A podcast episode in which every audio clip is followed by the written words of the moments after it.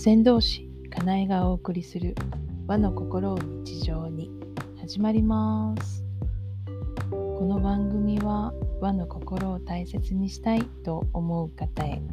また自分の未来は自分で作っていきたいと思う方へ。かなえの視点でいろいろ語っている番組です。はい今日は心のお話ですね。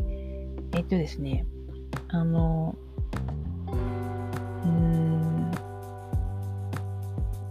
神道で言うと、汚れっていうのが、まあ、普段何かしていると、生きていると汚れるっていうことがあるので、それを、まあ、みそぎ払えで払って清らかになるっていうのが、まあ、ストーリーとしてはあるわけなんですけど、清らかになるっていうのは自分以外のものになるっていうんじゃなくて、まあ、本来のあるがままの自分に戻るみたいな意味が清らかになるっていう意味らしいんですね。で、まあ普段の生活でも、まあ、いろんな人がいろんな発信の仕方をしていますが、まあ、スピリチュアル系の人は覚醒するとかっていう言い方をしたりもするんですけど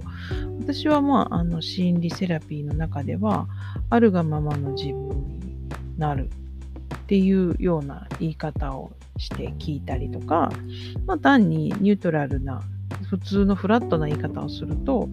まあ、セルフイメージが低い人が上がっていくっていうようなことだったりするんですね。で、あの、要はセルフイメージが低い人がセルフイメージを上げようとするときに、えー、するよくある誤解っていうのがあって今は自分はセルフイメージが低いと。あのまあ言いようによっては情緒が安定していない。なんか落ち着かない。ハッピーじゃないみたいな感じで思っているかもしれないですね。その人が、まあ、自分なりに心をトレーニングしてセルフイメージが上がっていく。まあ私で言うとあるがままの自分になっていく。っていうことを目指してその域に達した時てどうなっているかって話です。あの、セルフイメージ低かったのが高くなったらハッピーなんじゃないかって考えるんですね。毎日ハッピーっていう、なんかそういうバラ色の世界みたいな、そんな感じって思っちゃうのかもしれないですけど、そんなことはないですね。あの、私自身も経験しましたけど、いろんなストレスのサインをもうとにかくありとあらゆる角度からこのセラピーをして消していくんですね。そうするとだんだんそのピリピリした自分がピリピリしなくなってくるっていう楽になってきたなっていう感覚があってで、まあ、サット療法はですね何パーセント自分がクリアになったかって数字で出るので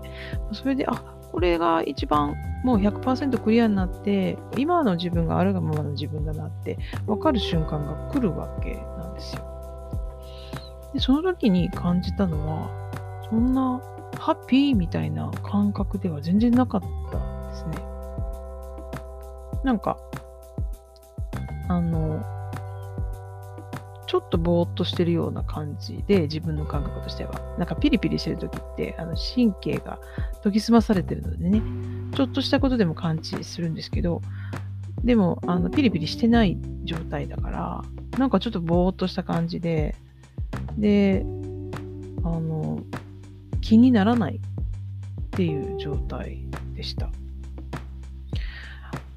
あの、気にならないってっていうのはすごく重要な感覚だと思うんですね。例えばですよ、皆さん、心臓動いてますよね。皆さんの心臓ね。で、呼吸もしてますよね。いや、当たり前なんですけど、当たり前のこと言ってるんですけど、心臓が動いていて、心臓1日10万回ぐらい、あの、拍動してるらしいです。呼吸もしていて、で、あの、正常な心臓の動き、そして正常な呼吸って何ですか？定義は？っていうと、あのまあ、もちろん何回から何回の間って回数とかはあるんですけど、回数の問題ではなくて、その当人、本人が感じる正常な状態って何かっていうと、それは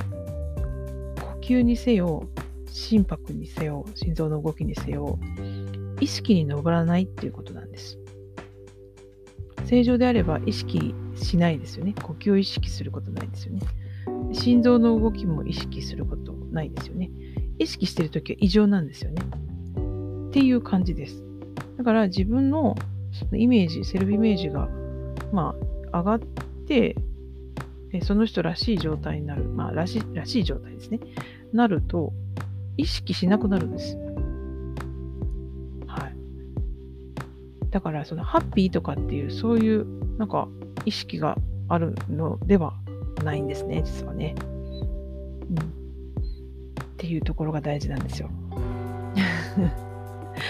まあ、あのそこまで至ってない人はどうしても足りない足りない足りないって自分のところ思うのであのなんかどうしても目線がね自分の方に矢印が向いてる感じになるみたいですけど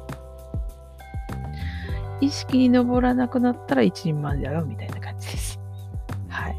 なんか、拍子抜きした人いるかもしれないんですけど、でも意識に上らないこの楽な感覚っていうのは、そこに至ったものでしかわからない感覚なので、目指してみる価値はあると思います。はい。で、まあ、だからそういうあり方の部分も、